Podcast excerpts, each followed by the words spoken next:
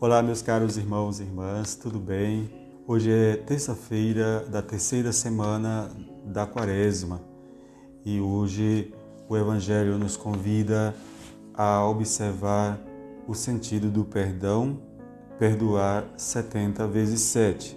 Mais uma vez nos encontramos com esse texto do Evangelho de Mateus que tantas vezes ouvimos, mas tantas vezes nos causa incômodo diante da nossa fragilidade, pois tudo o que nos força a ir além das nossas forças incomoda.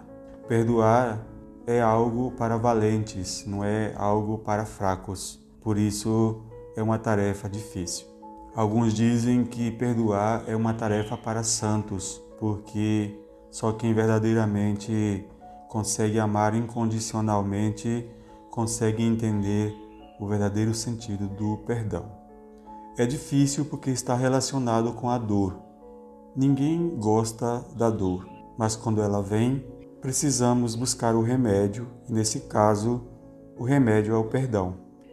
A dor nos escraviza e se torna chefe da nossa vida. Nos conduz para onde ela quer. No fundo, o ódio é também uma dor. E ele nos conduz para um caminho muito perigoso.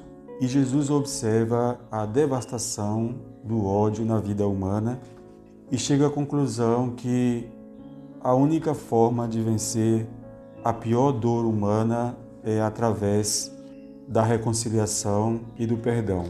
Porque perdoar é a chave para a nossa liberdade e para a transformação do outro. E às vezes só nos damos conta dessa verdade quando já é tarde.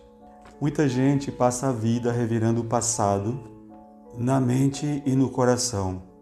E todas as suas experiências de dor voltam à sua alma, ao seu corpo, ao seu coração.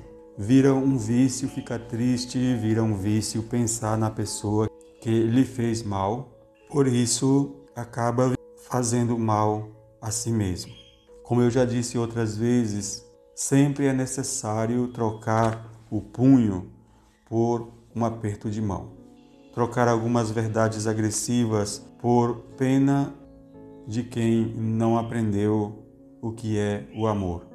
Às vezes é preciso voltar onde está quem nos agrediu, ou até quem nos odeia, até quem nós odiamos, para demonstrar para nós mesmos que somos melhores do que o mal que nos fizeram que o nosso coração tenha um espaço maior para o bem do que para o mal.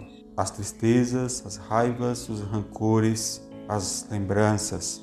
E isso é uma das coisas mais difíceis da vida. Mas quando o fazemos, é como se estivéssemos na cruz, sangrando, mas com um outro olhar para quem nos causou tristeza e dor, para quem nos colocou nela. E a sensação de paz é como a ressurreição. Pense nisso no dia de hoje.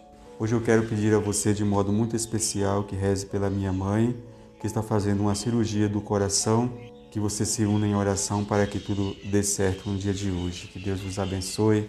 Em nome do Pai, do Filho e do Espírito Santo. Amém.